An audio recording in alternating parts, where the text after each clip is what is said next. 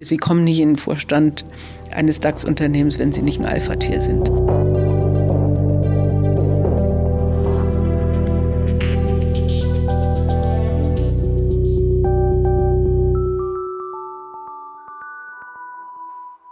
Willkommen zurück zu Was Macht macht. Ich bin Mareike und in diesem Podcast stelle ich Machtfragen. Arbeitest du in hierarchischen Strukturen? Lohnarbeit mit flachen Hierarchien oder ganz ohne Hierarchien wird immer mehr als das Optimum dargestellt. Sei deine eigene Chefin oder auch wir arbeiten alle gleichberechtigt. In der Realität sind wir von dieser Vision oft noch sehr weit entfernt. Wir sind abhängig von Menschen, die uns einstellen, die uns bezahlen, die uns wertschätzen und manchmal auch von Menschen, die uns ihre Macht spüren lassen. Ich habe euch nach euren machtlosen Momenten im Job gefragt. Lisa hat mir eine Sprachnachricht geschickt. Wann du dich machtlos fühlst? Wenn du als junge Autorin von einem Journalisten interviewt wirst, du nicht auf seine Anmachsprüche eingehst, er dann Fehler in einen Text über dich schreibt, du das kurz per Mail klarstellst und berichtigst und er dir dann auf die Mailbox spricht, er könne dir deine gesamte Karriere versauen, wenn du jemandem davon erzählst. Und er würde schon dafür sorgen, dass du nie wieder ein Buch veröffentlichen kannst. Drei Jahre später versucht der Typ übrigens, der mittlerweile als Freier bei einem Radiosender arbeitet, genau diesem Radiosender eine Lesung mit dir auszureden, was er nicht schafft. Und daraufhin auf die schwarze Liste deines Verlags und auf die des Radiosenders kommt. Aber dennoch, da fühlst du dich machtlos. In dieser Episode treffe ich zwei Menschen, die Macht haben. Ich möchte wissen, wie Macht sich anfühlt und auch, was Macht mit den Menschen macht, die sie haben. Mein Name ist Simone Menne. Ich bin hauptberuflich Aufsichtsrätin. Ich bin nebenher Galeristin in der Aufbauphase. Und äh, bisher, also bis Anfang diesen Jahres, war ich Finanzchefin erst bei Lufthansa und dann bei Böhringer. Was macht Macht mit Ihnen persönlich? Äh, ich mag Macht, äh, denn Macht macht mich stark und dadurch werde ich selbstbewusster und dadurch äh, kann ich Sachen bewegen. Also ja, Macht macht mich persönlich stark. Und gab es so einen Moment, in dem Sie vielleicht das erste Mal in Ihrem Leben gemerkt haben, oh, jetzt habe ich gerade diese Macht, jetzt habe ich gerade diese Verantwortung. Was war das für ein Moment? Ich glaube, das erste Mal, äh, wo, wo ich, was ich im Kopf habe, ähm, ich war Mannschaftskapitän beim Volleyball und wir hatten eine schlechte Phase, wir lagen zurück und der Trainer hat zu mir gesagt, du musst die Mannschaft jetzt aufbauen und du darfst nicht aufgeben. Und, und da war ich mental eigentlich gar nicht drauf. Ja? Aber ich hatte dann die Verantwortung zu sagen, okay, wir müssen jetzt den dritten Satz gewinnen. Äh, und das war was, was ich mir gar nicht zugetraut hat und was ich nicht wollte und nicht konnte. Das gehört aber zur Aufgabe des Mannschaftskapitäns. Das ist so das, was mir am bewusstesten ist derzeit. Mhm. Und äh, gab es solche Situationen dann in Ihrer beruflichen Karriere immer wieder? Weil es klingt ja so ein bisschen nach was, was sich beruflich dann auch vielleicht wiederholt hat. Ja, natürlich, weil sie haben ja regelmäßig auch Misserfolge. Und äh, ich hatte eigentlich schon sehr früh Verantwortung ja immer irgendwie für Teams. Ich hatte Verantwortung für äh, eine ganze Firma, eine kleine Firma bei der Lufthansa, ähm, wo wir am Ende nicht erfolgreich waren mit dem Konzept, was wir uns vorgestellt hatten. Und dann haben sie zwar die Macht, grundsätzlich diese Firma zu leiten, aber nicht die Macht, diese Firma zum Erfolg zu führen. Und das ist dann äh, ein nicht so gutes Gefühl, weil sie sind ja den Menschen gegenüber verantwortlich. Wenn Sie sagen, Sie haben viele Teams geführt, es gibt ja gerade aktuell viele Diskussionen rund um Führung und ähm, auch viele Organisationen, die ohne Hierarchien arbeiten wollen, was ja vielleicht auch, wenn man so an noch vor 20 Jahren denkt, auch mit Machtverlust einhergehen könnte. Was denken Sie, wie kann man Teams erfolgreich führen und gibt es ein Rezept dafür oder unterschiedliche? Also Macht und Hierarchie ist nicht zwangsläufig dasselbe. Ich denke, sobald Sie führen, ob nun Hierarchie oder nicht, dann sind Sie in einer Machtposition.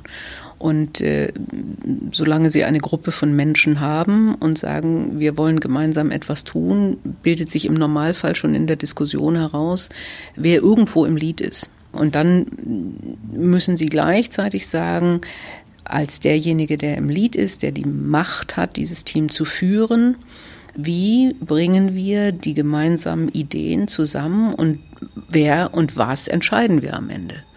Äh, und äh, es ist ja selten so, dass sie nur eine klare Idee haben. Das wäre ein sehr homogenes Team. Und äh, wichtig ist, alle zu hören. Wichtig ist, ganz klare Werte zu vermitteln, Respekt vor allen zu zeigen. Aber wichtig ist dann auch zu sagen, jetzt müssen wir eine Entscheidung treffen und abzuwägen und dann zu sagen, und jetzt gehen wir los in genau die Richtung. Als Volleyballkapitänin brauchte Simone Menne die Ermutigung ihres Trainers für ihre erste bewusste Machtposition. Ich möchte von ihr wissen, wie sie den Umgang mit Macht gelernt hat. Erfahrung. Ich habe gelernt. Äh, ich habe natürlich dann auch wie der Trainer dann Menschen gehabt, äh, die gesagt haben, ja doch, du kannst das.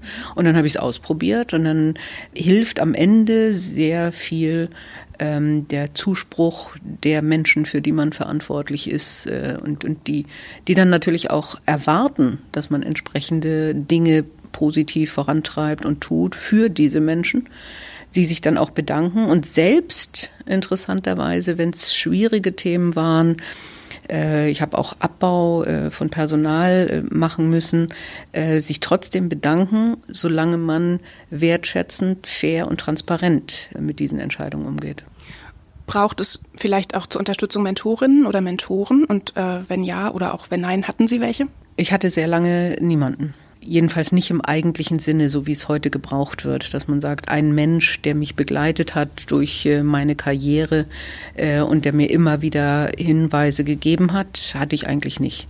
Ähm, eher sehr unterschiedliche äh, Rollen, also äh, ob das nun mein erster Lehrherr war oder ein Volleyballtrainer äh, oder verschiedene Chefs, äh, von denen ich mir was abgeschaut habe. Und manchmal lernen sie natürlich auch von schlechten Beispielen, indem sie sich vornehmen, so möchte ich auf keinen Fall werden. Ich frage Sie auch, weil Sie bei einer Veranstaltung gesagt haben, Männer unterstützen häufig Männer oder fördern Männer und Frauen fördern und unterstützen nicht zwangsläufig gerne Frauen. Wissen Sie oder haben Sie eine Idee, woran das liegt und wie könnte man das vielleicht ändern? Ich glaube, ein bisschen hat es sich schon geändert. Ich glaube, es war früher schlimmer. Es ist, glaube ich, schon so, dass für lange Zeit in der Erziehung von Frauen es halt wichtig war, Männern zu gefallen und nicht unbedingt Frauen mit als Teamplayer zu sehen, mit einem gemeinsam, mit mir als Frau gemeinsam. Äh, sondern eher zu sagen, äh, am erfolgreichsten bin ich, wenn ich die Schönste bin, wenn ich die Geliebteste bin, wenn ich die Tollste bin und deswegen versuche ich möglichst die Konkurrenz fernzuhalten und in einer Männerrunde als Frau zu glänzen.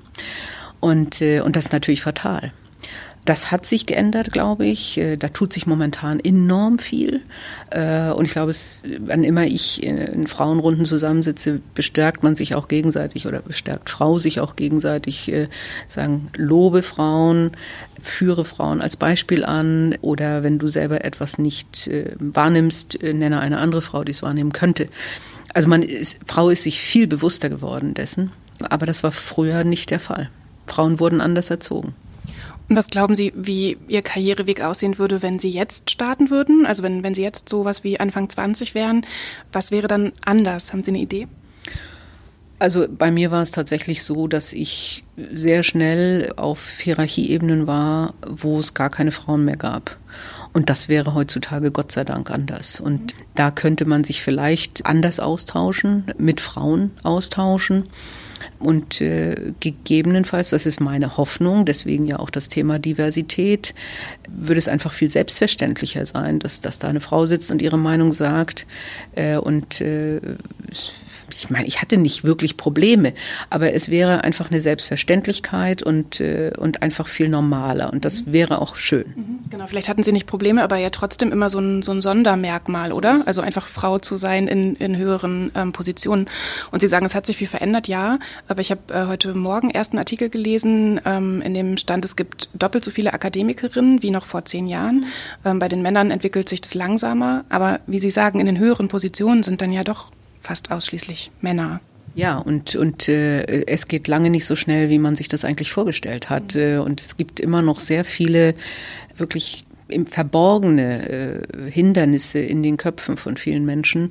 Ich habe mal gesagt, beispielsweise in meiner Rolle war ich oft so eine Art Maskottchen, ja, auch die Frau, die wir da auch haben. Ja?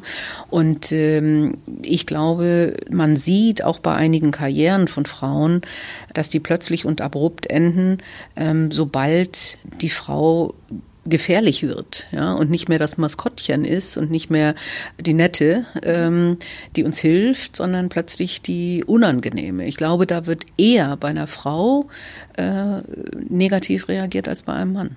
Ich finde es ganz spannend, dass Sie das Wort gefährlich sagen. Ich habe das jetzt so rund um die Recherchen des Podcasts immer wieder gehört, wenn es um Frauen geht. Frauen werden dann gefährlich. Und ich finde das so interessant, weil Frauen ja eigentlich nicht gefährlich werden, sondern vielleicht kompetenter, erfolgreicher, könnte man ja auch sagen. Ist das ein von Männern gemachter Begriff, weil sie in dem Moment Angst um ihren Machtverlust haben? Ja, klar. Also es, äh, ich habe gestern eine interessante äh, Radioreportage gehört über jemanden, der ähm, über Instinkte unter anderem von Menschen und Herden redet. Mhm. Und äh, der, der Urinstinkt ist an sich der nach einem Alpha-Tier. Das kann unterschiedlich von, von der Tierart, Mann oder Frau sein, mhm. also weiblich oder männlich. Ähm, aber grundsätzlich ist der Instinkt erstmal so ausgerichtet. Demokratie ist etwas, was aus dem Vorderhirn kommt, äh, aus dem sehr bewussten Denken. Das Hierarchische, das Wegbeißen ist eigentlich der Urinstinkt. So, und sobald sie einem Alpha-Tier nahe kommen und die Gefahr besteht, dass sie das Alpha-Tier werden oder werden könnten, dann ist erstmal der Instinkt wegbeißen. Ja, deswegen haben sie häufig in Gremien oder Runden auch äh, Nachbesetzungen, die ungefährlich sind, was fatal ist für ein Unternehmen oder eine Organisation. Und deswegen haben sie den Instinkt, jemanden, der ihnen zu nahe kommt und gefährlich wird, gefährlich, wegzubeißen. Und äh, in unserer Männergesellschaft, wie sie heute es noch ist, wirkt das noch gefährlicher, wenn eine Frau plötzlich das Alpha-Tier werden könnte, weil das ist ja noch peinlicher für den Mann, wenn eine Frau plötzlich mehr ist als er. Und deswegen dieses Gefährlichkeitsthema. Sind Sie ein Alpha-Tier? Definitiv, ja. Ja, ja. Sie, Sie kommen nicht in den Vorstand äh, eines DAX-Unternehmens, wenn Sie nicht ein Alpha-Tier sind. Also ich bin auch eins, ja. Und was macht ein gutes Alpha-Tier aus? Soziale Intelligenz und sich kümmern um die Herde. Also das ist, glaube ich, ganz wichtig. Eben nicht der, das Egoistische, im Alpha-Tier, sondern das Mütterliche. Äh, ist jetzt auch wieder ein blödes Klischee, aber ich glaube schon, dass, äh, und ich habe es auch mal gelesen, dass das Thema soziale Intelligenz bei Frauen sich dann eher um das Ganze kümmert und eher das Kümmernde, ich will das Ganze voranbringen, ich will also mein Team voranbringen, ich will die ganze Firma, ich will jedes Individuum mitnehmen. Und weniger ich will dort oben sitzen. Und für mich muss das Beste auf den Tisch kommen. Ja, ich glaube, dass das macht ein gutes Alpha-Tier aus. Also es ist eigentlich ein, ein Alpha-Tier, zwar mit Ego, aber vielleicht nicht so viel Ego, wie die anderen Alpha-Tiere haben? Ich glaube, das, das, das, Ego kann ganz genauso sein. Es ist nur auf ein anderes Ziel gerichtet. Also wenn man sagt, äh, ich möchte das Alpha-Tier sein, damit ich insgesamt äh, für meinen Clan, äh, meine Herde, mein, mein Gesamtes, woran ich glaube, voranbringen kann, dann kann das Ego genauso groß sein. Es ist nur auf ein anderes Ziel gerichtet. Also nicht ich brauche dann das größte Auto oder ich brauche das größte Prestige. Und deswegen ist dann Hierarchie auch nicht wichtig. Ich treffe ein anderes Alpha-Tier. Christoph Bornschein ist einer der Gründer und Geschäftsführer von Torben, Lucy und die Gelbe Gefahr, abgekürzt TLGG.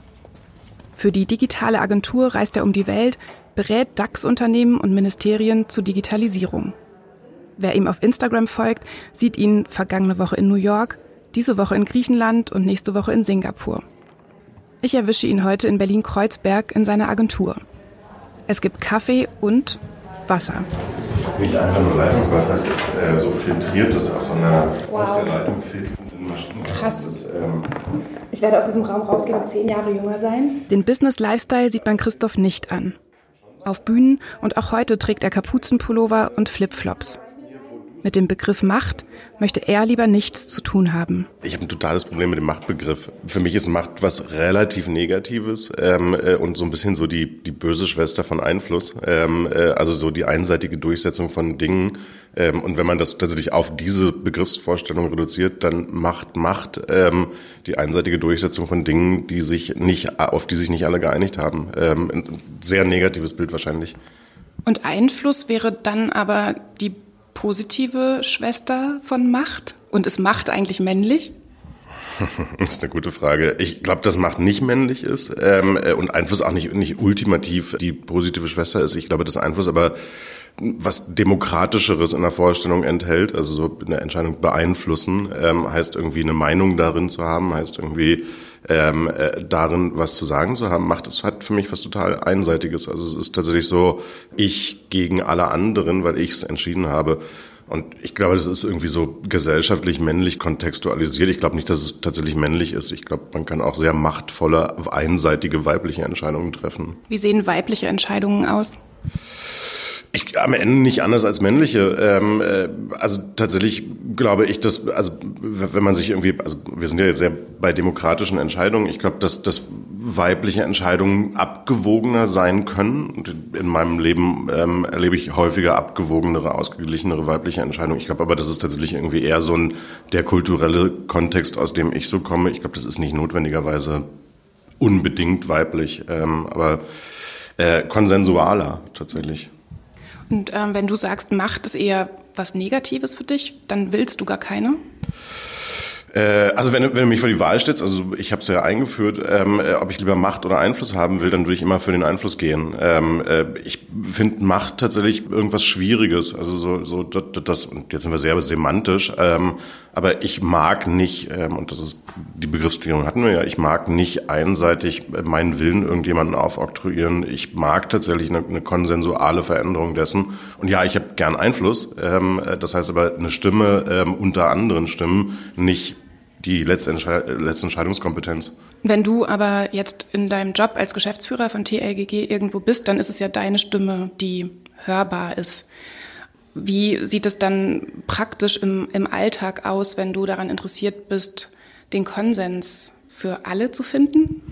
Na, für alle, also für alle geht nicht, das, das ist so die Erfahrung, die man in so einer Firma macht, so basisdemokratische Entscheidungen in aller Konsequenz ist, das passiert nicht. Am Ende geht es tatsächlich darum, ähm, äh, deutlich zu machen, warum meine Perspektive darauf eine gute Idee ist und das aber im Diskurs nicht in einer einseitigen Entscheidung. Und das ist, glaube ich, das, was wir versuchen hier zu leben. Ob das immer gelingt, weiß ich nicht. Ähm, aber tatsächlich relativ klar zu machen, ähm, der beste Weg gewinnt nicht meine persönliche Perspektive.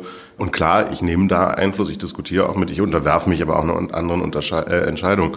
Und ich glaube, das ist dann tatsächlich das, was irgendwie für mich Einfluss ist versus Macht. Aber wenn ich deinen Job richtig verstanden habe, also das, was du so aktuell machst, dann ist das ja eigentlich genau das, oder? Mit Menschen zu kommunizieren und sie davon zu überzeugen, dass der Weg, den du vorschlägst, der beste ist?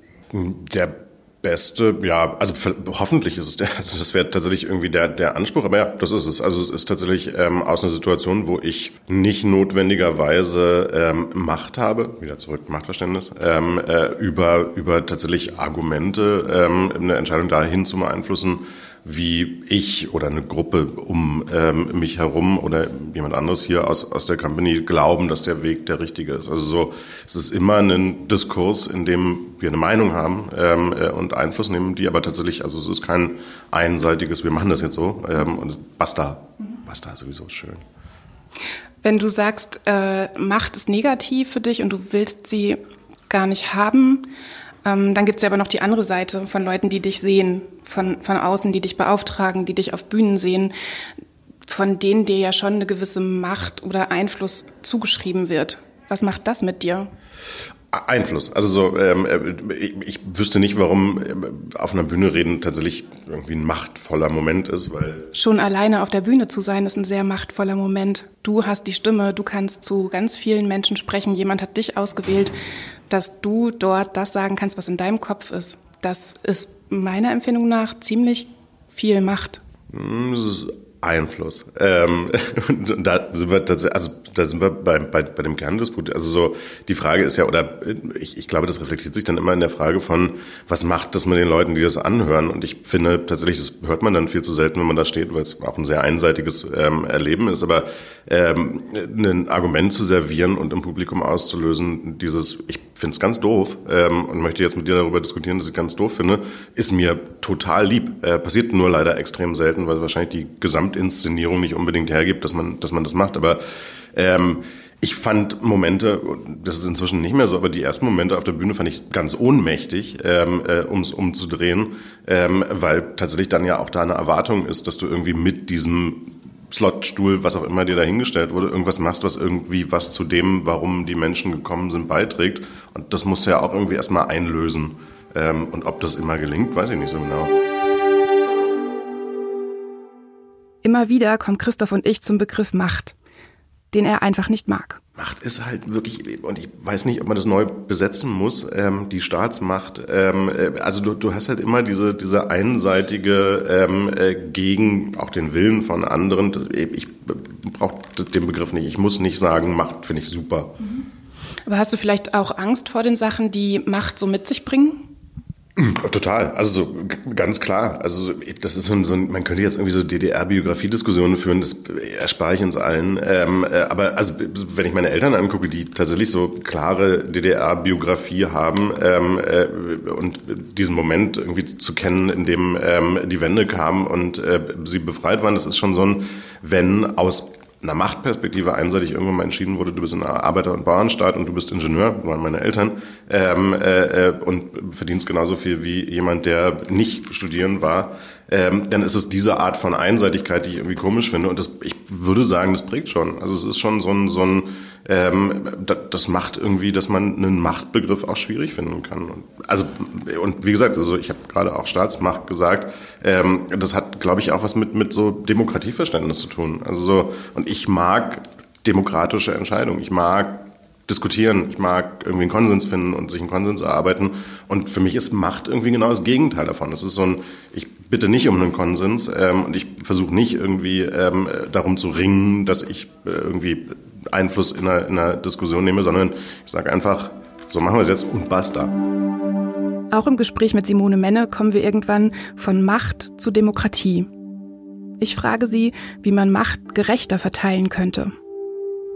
Es ist ja vielleicht wirklich die Frage, ob Macht so wie sie in der Vergangenheit gelebt wurde mit hierarchischen Modellen äh, noch zeitgemäß ist.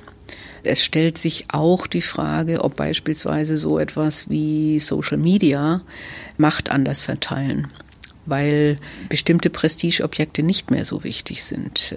Und ich, ich habe keine Antwort drauf. Äh, ich ich könnte mir vorstellen, dass äh, richtig schön wäre es, wenn, wenn Macht äh, zugeschrieben wird Menschen, die etwas äh, wissen und etwas äh, leisten im Sinne von soziale Leistung und die deswegen dadurch mit Macht belohnt werden. Ich glaube, äh, es war Václav Havel, der mal gesagt wird, hat, äh, Macht sollten am besten die Leute bekommen, die keine Macht möchten. Leider hat er sich auch nicht lange gehalten. Gerade die, die keine Macht möchten, werden dann sehr schnell natürlich wieder von Macht, sehr machtbewussten Menschen, die Macht um der Macht wegen wollen, abgesetzt. Ähm, aber das wäre schön, wenn es wirklich darum geht, Macht bekommt derjenige von der Gesellschaft zugewiesen, der was Gutes tut. In welchem Bereich hätten Sie gern mehr Macht? Sicher politisch. Ich, ich glaube ganz stark an Europa. Ich finde Nationalismusbewegungen ganz schwierig, auch wirklich nicht zeit- und zukunftsgemäß. Und äh, überlege mir häufig, was kann ich bewegen, um Europas Idee voranzubringen beispielsweise. Mhm. Haben Sie Ideen? ich höre mich um. Ähm, es, das also das wird jetzt sehr politisch, aber wir sehen ja derzeit eine Spaltung innerhalb aller politischer Parteien im Sinne von, wo ist der Multilateralismus und wo ist der Nationalismus. Das finden Sie in allen Parteien. Das heißt, der, der Riss ist innerhalb der Parteienlandschaft. Und von daher fällt es mir schwer, äh, mich in einer Partei zu organisieren. Ähm, ich finde so eine Bewegung wie En Marche von Macron sehr sympathisch und äh, höre mich derzeit um, was es so gibt, äh, um zu sagen, wo finde ich meine Ideen wieder in einer größeren Gemeinschaft. Auch Christoph Bornschein frage ich am Ende unseres Gesprächs, wie unsere Gesellschaft und unsere Lohnarbeit aussehen könnten, wenn Macht gerechter verteilt wäre. Am Ende kollaborativer ähm, äh, und, und demokratischer ist, ist, also das aus dem politischen Kontext rauszunehmen äh, und die Arbeitswelt zu packen, ist auch immer ein bisschen falsch, aber tatsächlich ähm, breiten getragene Entscheidungsprozesse, getragenere. Ich glaube, dass das, vielleicht ist es auch eine Entwicklung ähm, von Medien und von Kommunikation, aber diese, diese, diese Hypothese des, des alten, weisen Mannes auf dem Berg, der für alle die Entscheidung trifft, ist, glaube ich, einfach, das ist genau das Gegenteil von dem, was, was ich richtig finde. Ähm, so, äh, am Ende wird Führen wahrscheinlich vernetzter werden, sehr viel vernetzter ähm, und sehr viel breiter auf sehr viel unterschiedlicheren Schultern getragen. Das wäre irgendwie eine Welt, in der ich mich besser fühlen würde. Und meinst du, es geht gerade in die Richtung? Weil es ist ja, also ich habe eher so das Gefühl, dass viele Menschen überfordert sind von der Komplexität der Welt und von der Schnelligkeit von gesellschaftlichen Veränderungen und die auf der Suche sind nach Leuten, die sagen, ich habe die Wahrheit, folgt mir. Ich, also ich glaube, es ist am Ende, so wie in fast allen Dingen, die wir gerade beobachten, eine, eine, eine enorme Polarisierung, die wir beobachten. Ja, also ich teile das, was, was du sagst. Ähm, äh, die, die, das Gefühl, dass, dass Menschen irgendwie die, dieses Bild des gutmütigen Führers, das ist ja immer so, ich finde das ganz gruselig, mhm. ähm, das, das, wird anschlussfähiger auf der einen Seite ähm, und auf der anderen Seite, glaube ich, wird diese, diese, dieser vernetztere, getragenere Begriff eben auch anschlussfähiger. Ähm, das ist für sich genommen ein Problem. Was, was eben das Problem ist, ist, wie unvereinbar diese, diese Welten plötzlich dann miteinander sind. Mhm. Das ist so, so eine Spaltung, ne? Genau. Und, und das ist wahrscheinlich das, was man, was man gerade übergreifend beobachtet, nämlich tatsächlich eine, eine, stark intellektuelle Polarisierung der Welt, die irgendwie in der Mitte einen Graben reißt ähm, in unserer Gesellschaft. Und wie willst du das beeinflussen? Also was, was machst du mit deiner Macht oder deinem Einfluss? das, was wir gerade tun. Also es ist so ein, so ein mich mit dir hinsetzen und darüber zu reden und irgendwie die, die, die Plattform, wenn du so willst, zu nutzen, zu, darüber zu reden, wie, wie irgendwie meine Vorstellung ist und dafür nicht zu werben, aber tatsächlich einfach Sichtbarkeit nutzen, um zu erzählen, dass, dass ein anders möglich ist, ist, glaube ich, der Weg, der irgendwie verantwortungsvoll und irgendwie sinnvoll ist. Zu zeigen, dass ein anders möglich ist das könnte eine wirkungsvolle Strategie sein, mit Macht umzugehen. Mit Flipflops auf Bühnen oder als Frau im Aufsichtsrat. Und wie schön wäre das, wenn beides irgendwann nicht mehr anders, sondern ganz selbstverständlich wäre. Macht macht auch korrupt. Man muss aufpassen, wenn man Macht hat. Macht macht aber auch mächtig. Das heißt, man kann mit Macht etwas bewegen. Es ist also ein zweischneidiges Schwert, äh, was man sehr sorgfältig und gut nutzen muss.